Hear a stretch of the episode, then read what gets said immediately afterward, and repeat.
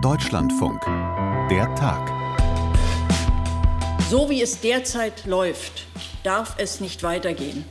Denn sonst werden wir unser Land in zehn Jahren wahrscheinlich nicht wiedererkennen. Das klingt ziemlich dramatisch. Aber was genau muss sich denn so Grundlegendes ändern in unserem Land? Gerade in Bezug auf die ostdeutschen Landtagswahlen wird ja derzeit oft davon geredet, dass die Demokratie in Deutschland gefährdet wäre.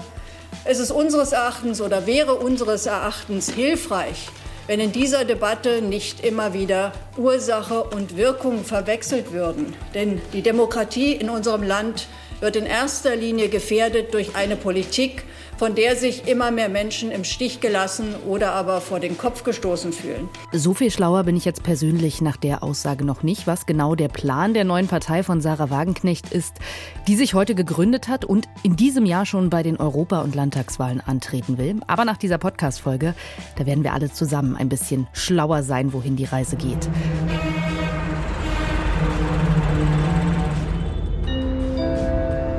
Information zu ICE 596. Und seit heute machen die Landwirte mit ihren Traktoren richtig Remi-Demi, blockieren Straßen und so weiter. Und ab Mittwoch wird womöglich wahrscheinlich bei der Bahn gestreikt. Also schwierige Woche für alle, die sich in Deutschland von A nach B bewegen wollen. Über die Bauernproteste haben wir hier am Freitag schon sehr ausführlich gesprochen. Deshalb wenden wir uns heute dem Streik der Lokführer zu. Mit einigen interessanten rechtlichen Fragen auch rund ums Streikrecht. Der Tag am 8. Januar 2024, ich muss mich noch dran gewöhnen, 2024 und ich bin Josephine Schulz. Hallo. Mehr Auswahl ist per se ja erstmal keine schlechte Sache. Und wenn für Sarah Wagenknecht und ihre Mitstreiter weiter alles rund läuft, dann gibt's für uns als Wählerinnen und Wähler bei der Europawahl und dann auch bei den Landtagswahlen mindestens eine Option mehr auf dem Wahlzettel. Heute hat sich die Partei Bündnis Sarah Wagenknecht gegründet und dann am Mittag noch mal ein bisschen genauer erzählt, was sie plant und vor allem auch mit wem. Und da sind interessante alte und neue Gesichter aufgetaucht. Johannes Kuhn war auch da. Natürlich nicht auf dem Podium, nicht fürs Bündnis Sarah Wagenknecht, sondern für uns, um zuzuhören. Hallo Johannes. Hallo, ich grüße dich. Wie war denn dein Gesamteindruck von der Veranstaltung der heute? Mein Gefühl war so ein bisschen, da wird komplette Endzeitstimmung verbreitet, so nach dem Motto, so schlecht ging es Deutschland, noch nie alles am Boden, alles große Katastrophe. Mm, ja, Josephine, da muss ich dir insofern zustimmen. Ja, das ist Teil des Bündnis Sarah Wagenknecht gerade von Wagenknecht selber, auf, aber auch von ihren Mitstreitern, da natürlich sehr hart zu formulieren, auch sehr ja, kräftig zu formulieren, um es mal so auszudrücken. Also die Ampel ist unfähig, die Ampel ist ideologisch, die Ampel ist arrogant, die Ampel ist de facto daran schuld, ähm, dass die Menschen in diesem Land so unzufrieden sind, dass auch die Demokratie gefährdet ist. Also das sind schon sehr, sehr harte Vorwürfe und das ist auch so ein bisschen natürlich der Kern. Ganz klar, sich zu positionieren, jetzt nicht als neue Partei, wir haben ganz, ganz viele neue Ideen, die noch niemand äh, zuvor gehört hat, sondern äh, ja, Kritik an der etablierten Politik und selber zu sagen, ähm, ja, wir sind diejenigen, die, und so ist ja der Parteislogan, ähm, die Partei der Vernunft. Vernunft und Gerechtigkeit steht ja da im, im Slogan. Mhm. Und dagegen hat ja de facto niemand was. Aber ist ja schon ganz interessant, was für Ideen Sie denn hätten, wie man es besser machen könnte. Also wohin geht denn jetzt inhaltlich die Reise? So ganz grob wurde dieses Projekt ja immer beschrieben als eines, das wirtschaftspolitisch links und gesellschaftspolitisch eher konservativ, eher rechts ist. Hat sich das heute noch mal in irgendeiner Form konkretisiert? Naja, es hat sich insofern konkretisiert, dass äh, Wagenknecht gesagt hat, naja, links, rechts, das sind so Labels, mit denen wir nichts anfangen können. Ist natürlich auch tatsächlich so, ne, wenn wir irgendwie uns äh, umgucken in Europa und, und weltweit, dass da tatsächlich sehr, sehr viel im Umbruch ist und es sehr viele ja, Hybridströmungen gibt.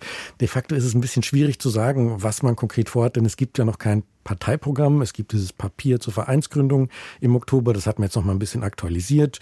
Wird auch ein Europawahlprogramm geben bis Ende des Monats, wenn man den Gründungs- und gleichzeitig Europaparteitag hat. Aber so ein richtiges, großes Parteiprogramm, wenn ich das richtig verstanden habe, das wird es vielleicht nicht mal vor der Bundestagswahl geben. Also, naja, es ist de facto, sagt man eben, wir deklinieren mal durch, was Vernunft für uns bedeutet. Mhm. Also zum Beispiel sagt man, der Heizungsgesetz, ganz, ganz äh, schlimm, Wärmepumpen, ähm, da darf man sich nicht so festlegen. Oder Verbrennungsmotor in Europa, dass der in den 2030ern äh, abgeschafft wird. Das äh, sagt man, nein, eigentlich müsste man doch sagen, äh, der muss weitergebaut werden, weil die europäischen Autobauer das exportieren können, natürlich dann entsprechend spritsparend. Auch zu den Bauernprotesten sagt man, naja, die Bauern, die sind schon genug bürokratisch und finanziell belastet. Diese Kürzungen, ähm, die müssen jetzt vollständig rückgängig gemacht werden. Also aus der Lesart ist es natürlich dann eher konservativ sozusagen, auch Bewahren des Status quo. Aber man selbst nennt das eben ja pragmatisch, schrägstrich vernünftig. Aber das heißt auch, der Klimawandel ist für das neue Bündnis Sarah Wagenknecht nicht so ein drängendes Thema? Doch, sagt man schon, aber man sagt eben, naja, die Klimapolitik, die im Moment gemacht wird, ist äh, sehr ideologisch. Und das ist, das zieht sich eben durch diese ganzen Diskussionen, die, die man hat, durch. Man sagt auch, naja, im Moment macht man quasi Klimapolitik, äh, die letztendlich die Interessen der Konzerne gar nicht angreift. Kennt man auch so ein bisschen von der Linken diese, ähm, diese Haltung. Und man sagt auch, naja, äh, wir müssen natürlich auch investieren, aber ähm, dann bitteschön äh, mal richtig Geld raus und nicht irgendwie ähm, einfach jetzt mal äh, die Schuldenbremse weiter behalten, sondern tatsächlich sich zu überlegen, das zu reformieren. Infrastruktur, Bildung, Wirtschaft. Ähm, man sieht sich auch als Mittelstandsvertretung. Aber wie gesagt, wenn es konkret wird, ähm, ist es ein bisschen, bisschen weniger, weil man natürlich auch weiß, dass man mit diesem Klimathema äh, überhaupt nicht äh, punkten kann, weil man mhm. de facto eben sich nicht an die Wählerinnen und Wähler richtet, die zum Beispiel jetzt die Grünen gewählt hätten. Weil du jetzt unter anderem das Stichwort Mittelstand schon angesprochen hast, vielleicht bleiben wir noch mal kurz bei dem wirtschaftspolitischen, sozialen Bereich. Da hat sich für mich in der Vergangenheit ein Stück weit ein Widerspruch aufgetan. Also auf der einen Seite hat ja Sarah Wagenknecht immer der Linkspartei vorgeworfen, die würde die soziale Frage, die kleinen Leute, die Klassenfrage vernachlässigen zugunsten von, weiß ich nicht, Klimaschutz, Minderheitenrechten, alles, was sie als Wokeness bezeichnet. Auf der anderen Seite das, was man so bisher von diesem Wagenknecht-Bündnis gehört hat, sowas wie, ja, Bürgergeldsanktionen sind schon okay, eher keine Ausweitung von Sozialleistungen und ebenso fokussiert darauf, dem deutschen Mittelstand soll es gut gehen. Das klingt jetzt für mich im Vergleich zu dem, was die Linke fordert, gar nicht so super radikal, gar nicht so super links oder sozial. Wie, wie, nimmst du das wahr und was hat man da heute gehört? Naja, man sagt schon de facto, äh, wir brauchen einen Sozialstaat, wir brauchen ein soziales Netz, aber wir wollen natürlich auch keinen Missbrauch des Sozialstaats. Das ist natürlich, da würde die Linke sagen, ja, diesen Missbrauch, der ist ja mehr oder weniger eingebildet, da geht es um ganz wenige Leute. Naja, unter dem Strich positioniert man sich schon so als Sprachrohr oder Angebot für die arbeitende Bevölkerung mit Themen wie Fleiß, ähm, mit Themen auch wie, naja, ähm, für wen tut die Politik denn etwas?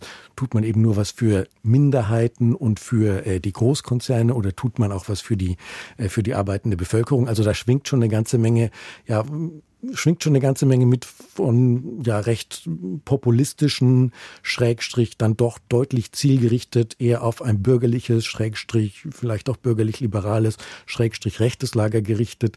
Letztendlich auch äh, unterm unterm Strich eben ähm, versucht man diese Unzufriedenheit, die es ja tatsächlich gibt über die Politik der Ampel und über die Art und Weise, wie generell Politik gemacht wird, die versucht man da aufzugreifen und sagt, Moment mal, hier sind ganz viele in der Politik, ähm, man redet ja auch immer so ein bisschen von der Berliner Blase und dass das so lebensfremd ist und dass dann ähm, irgendwie irgendwelche äh, Lieblingsprojekte verwirklicht werden, aber oder irgendwelche Ideologien umgesetzt werden, aber man selber will das dann ganz anders machen.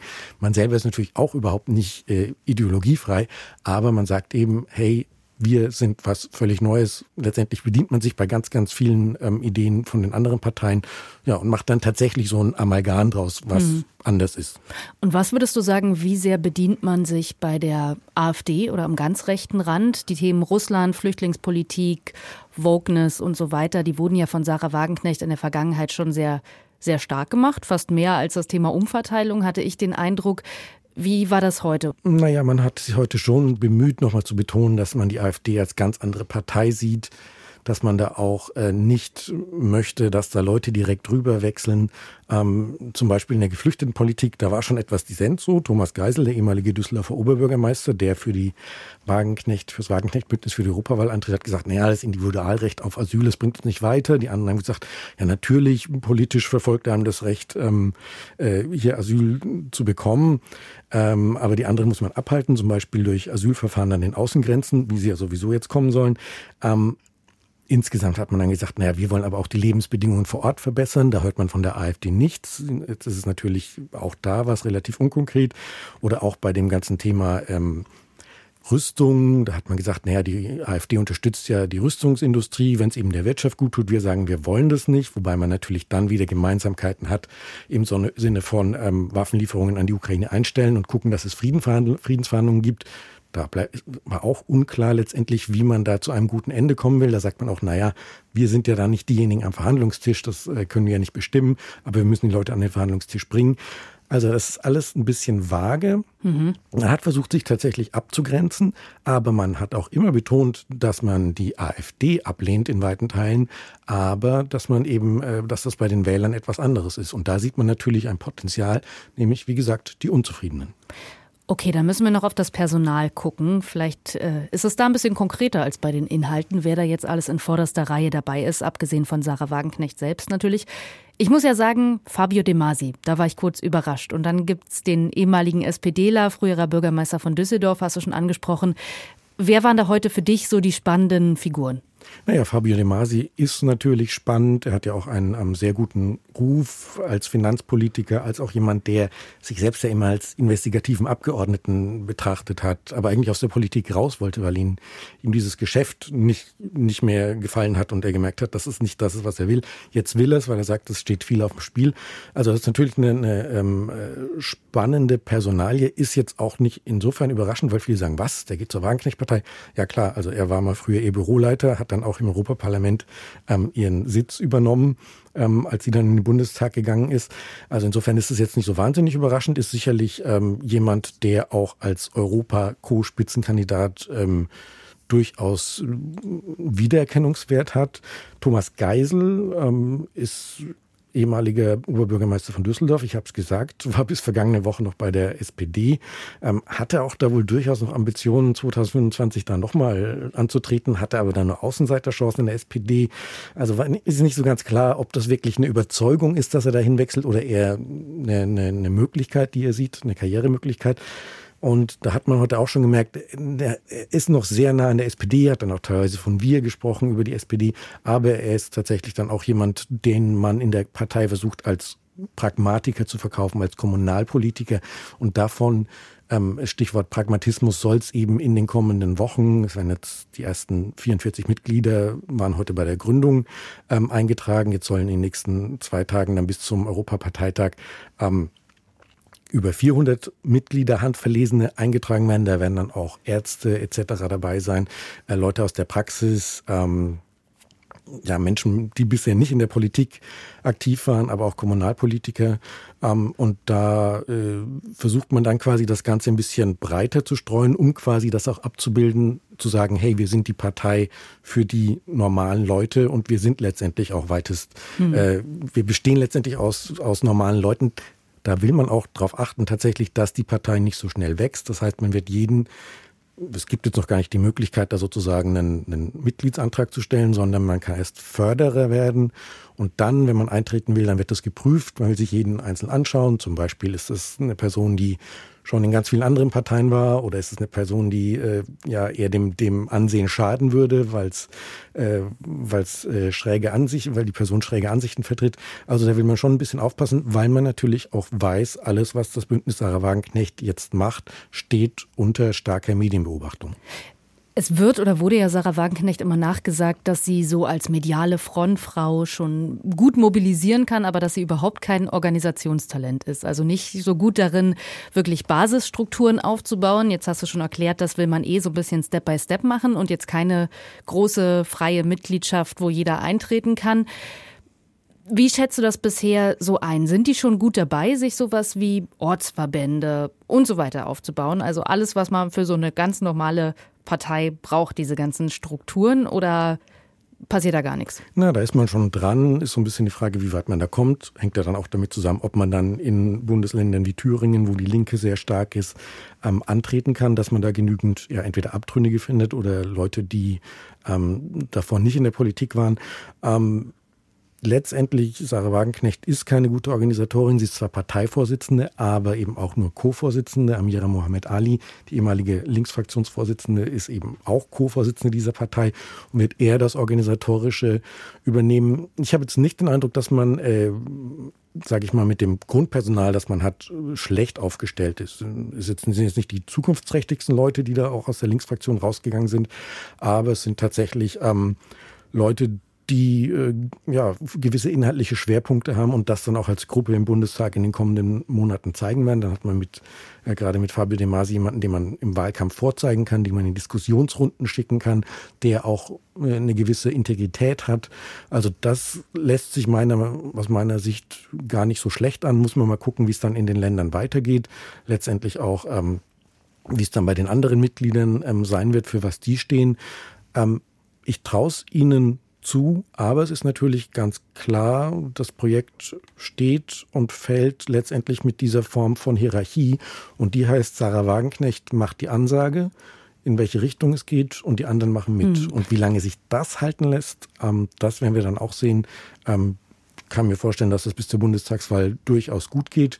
Danach, wenn es dann eine Bundestagsfraktion gibt etc., wenn dann vielleicht auch die Partei noch stärker wächst und stärker wächst und die Leute eine andere Form von Ehrgeiz entwickeln, ähm, ist es natürlich was anderes, so einen Laden zusammenzuhalten. Aber wenn man erstmal so weit wäre, dass man in den Bundestag einzieht und vielleicht sogar mit einer größeren Fraktion, dann wäre man ja sicherlich äh, beim Bündnis Sarah Wagenknecht schon sehr zufrieden. Man will sich übrigens auch nach der nächsten Bundestagswahl dann womöglich umbenennen, weil Sarah Wagenknecht selber gesagt hat, naja, ich werde nicht ewig diesem Projekt vorstehen.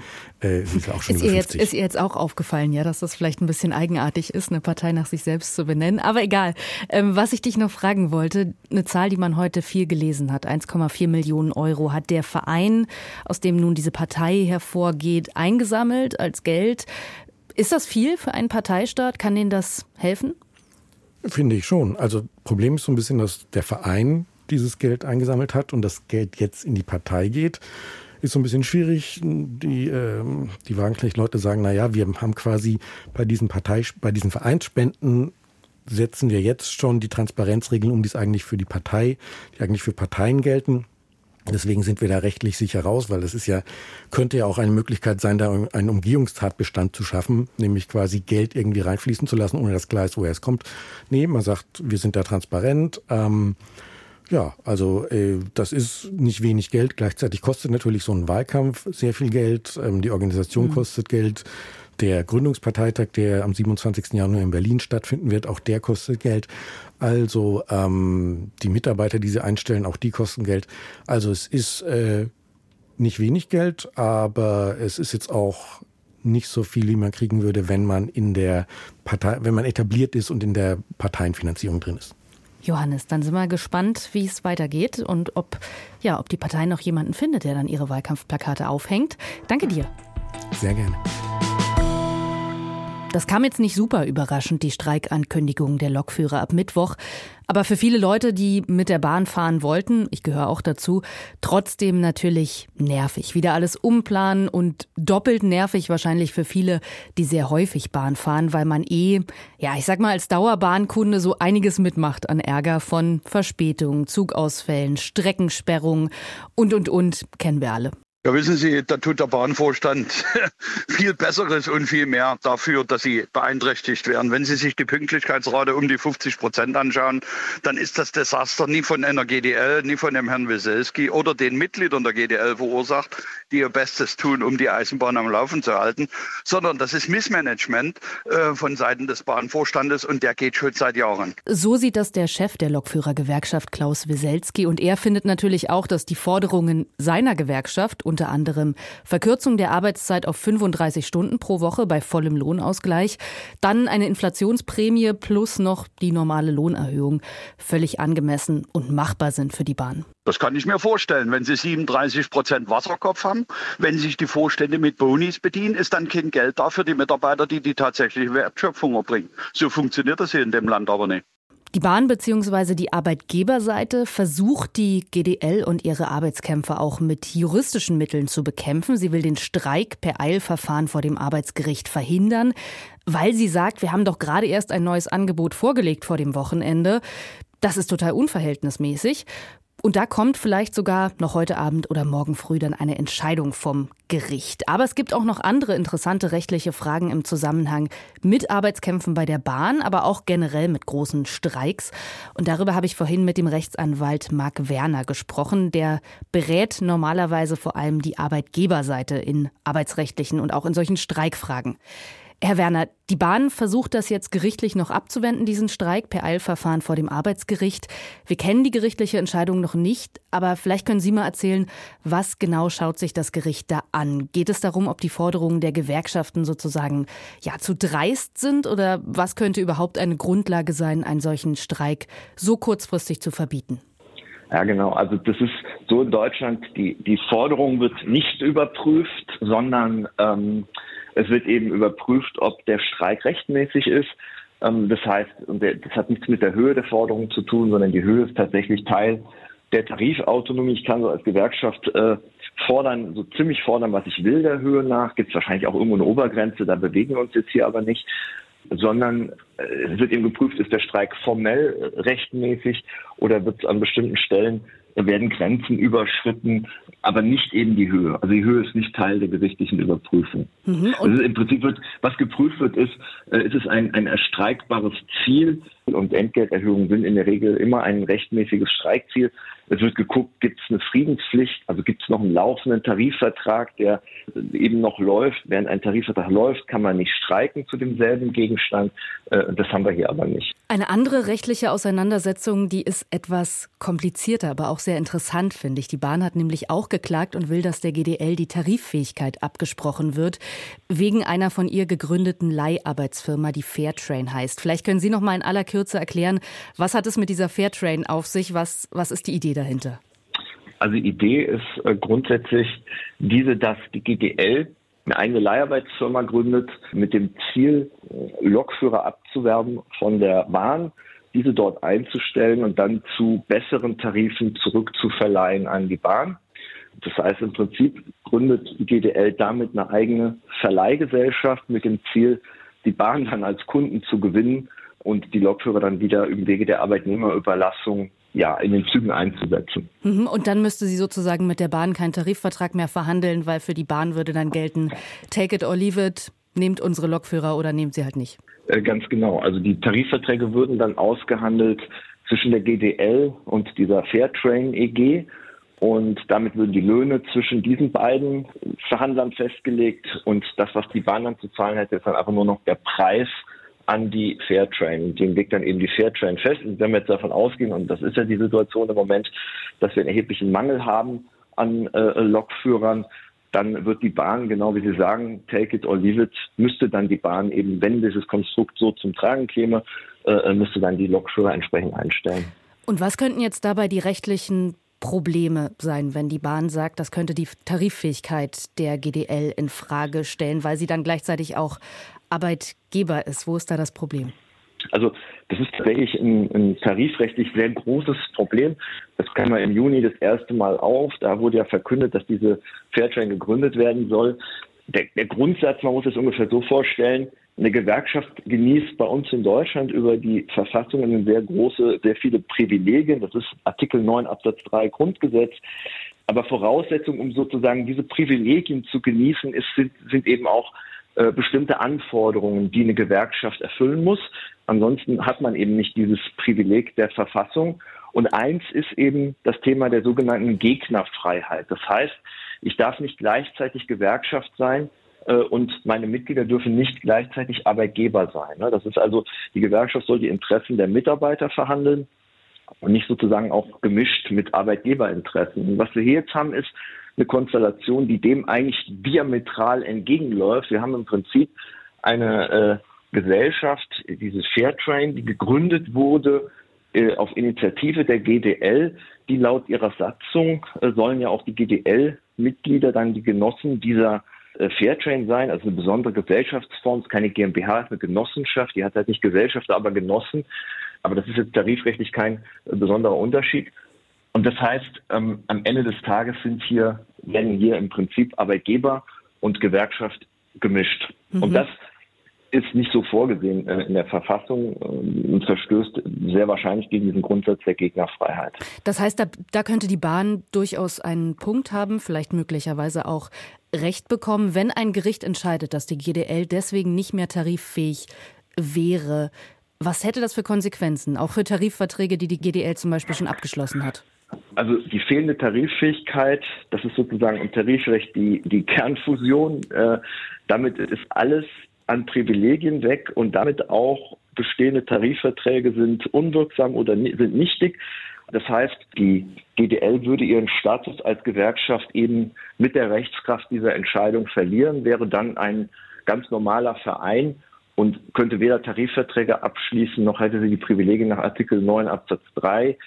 Für die Mitglieder wäre das eben auch bitter, weil die eben jahrelang Mitgliedsbeiträge, äh, man zahlt ja äh, eigentlich unerheblichen Betrag seines Gehalts als Mitgliedsbeitrag an die Gewerkschaft jährlich. Das wäre dann alles für die Katz gewesen, weil die Gesellschaft eben dann, die Gewerkschaft dann eben nicht mehr als Gewerkschaft agieren kann. Mhm. Also es ist tatsächlich der, der, der Super-GAU, der passieren kann, der hier aber mit, ja, nicht, nicht sehr unwahrscheinlich äh, eintreten kann. Gut, insgesamt ist ja diese große juristische Frage jetzt eine, die wahrscheinlich auch auf den anstehenden Streik ab Mittwoch jetzt erstmal keine großen Auswirkungen haben wird, sondern mehr Zeit in Anspruch nehmen wird, die Klärung. Jetzt zu diesem Streik ab Mittwoch. Es gibt ja auch grundsätzlich immer mal wieder aus dem politischen Raum Überlegungen oder Ideen. Ich glaube zuletzt, als diese ganzen großen Streiks diverser Berufsgruppen gleichzeitig im öffentlichen Dienst stattfanden ob man vielleicht das Streikrecht ein bisschen einschränken oder präzisieren sollte, wenn es um Daseinsvorsorge, um kritische Infrastruktur geht. Mhm. Wäre das Ihrer Ansicht nach legitim? Geht das überhaupt, da Beschränkungen aufzuerlegen? Weil Streiken ist ja auch ein Grundrecht.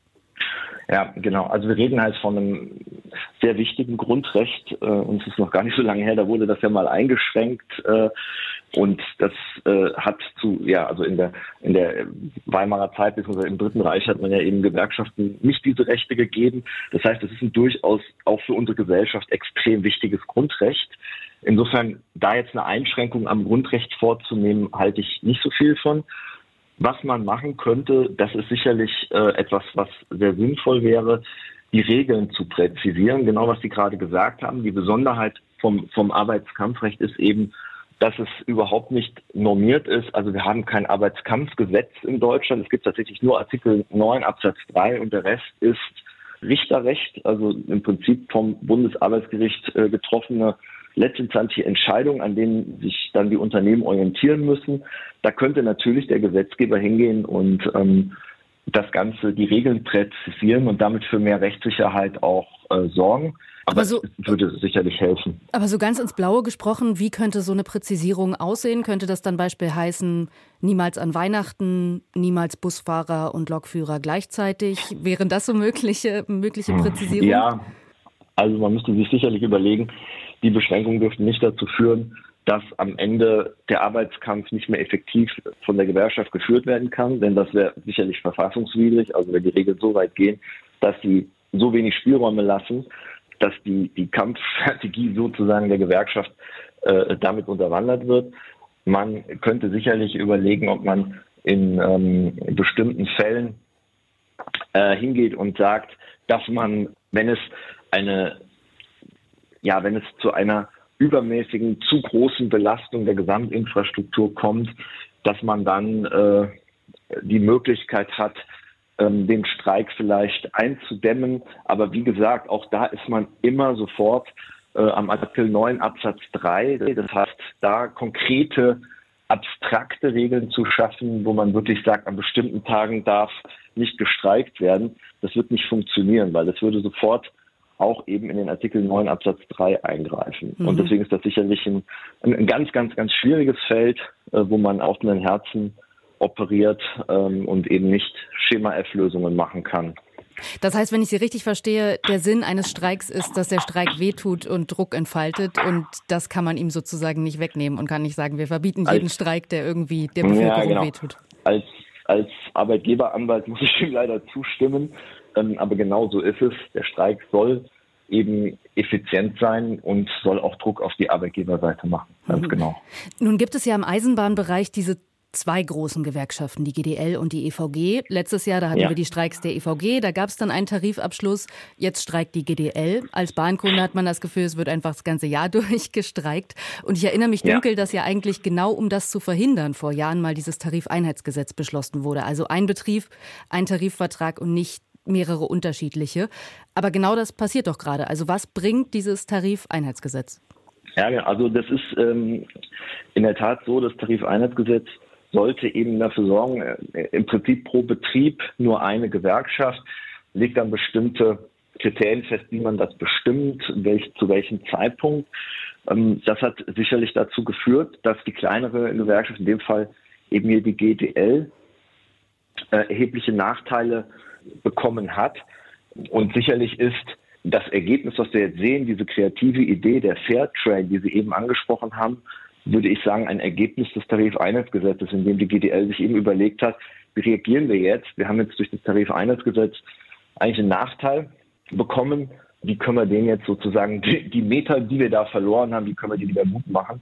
Und deswegen haben wir immer schon im Juni gesagt, möglicherweise ist die Gründung der Fairtrain eine Art Reaktion, strategische Reaktion der GDL auf das Tarifeinheitsgesetz. Mhm, aber die GDL verhandelt ja gerade über einen Tarifvertrag, während die EVG schon einen abgeschlossen hat. Wirkt jetzt für mich so, als würde das Tarifeinheitsgesetz gar nicht angewendet werden. Genau, es gibt ja auch durchaus Betriebe, in denen äh, die GDL mehrere Mitglieder hat. Es kommt da immer auf die Mitgliederstärke an. Das heißt, die, die Möglichkeit, ähm, Tarifverträge zu verhandeln, ähm, wird durch das Tarifeinheitsgesetz für die GDL eben ja nicht gänzlich ausgeschlossen. Es wird nur erheblich erschwert. Ja. Hm. Also insofern ist es nicht so, dass man durch Tarifeinheitsgesetz jetzt äh, die EVG als für die gesamte Deutsche Bahn ein, einzige Gewerkschaft festgelegt hat, sondern eben aufgrund der guckt im Prinzip immer die Betriebe an, äh, ist es die äh, GDL da durchaus noch äh, präsent. So, mal kurz gedanklich, so um die zwei Jahre zurückgespult. Erinnert ihr euch noch an die Corona-Querdenker? Die Leute, die davon überzeugt waren, dass Corona eine Erfindung, eine Lüge oder ja, eine Verschwörung der Regierung, der Pharmaindustrie und Bill Gates und allen zusammen war. Interessant ist, das ist gar nicht neu. Das gab es alles schon mal, nämlich bei AIDS.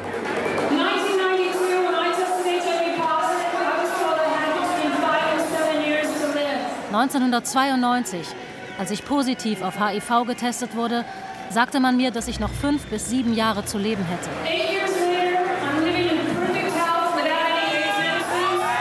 Acht Jahre später bin ich immer noch kerngesund. Und das ohne AIDS-Medizin. Das ist Christine Maggiore, eine der einflussreichsten AIDS-Leugnerinnen damals. Und hier darf sie sogar vor einem Konzert der Band Foo Fighters über die sogenannte AIDS-Lüge sprechen. Ihre Geschichte erzählen Jonas Rehse und Christopher Weingart im Podcast Die AIDS-Leugner, der fatale Irrweg der Christine Maggiore. Seit heute zu finden in der DLF-Audiothek unter DLF-Doku-Serien oder auch auf der Website hörspiel- und feature.de. Alles zusammengeschrieben in einem Wort. Dort erfahrt ihr dann auch, wie es die Querdenkerin Maggiore auf die Bühne der Foo Fighters überhaupt geschafft hat oder warum ihr zum Beispiel Nina Hagen einen Song gewidmet hat. Also das noch als unbedingte Podcast-Empfehlung hier zum Schluss. In unserem Team heute waren Theo Gers, Fanny Buschert und Josephine Schulz. Das ist mein Name. Danke wie immer fürs Hören. Tschüss, bis bald.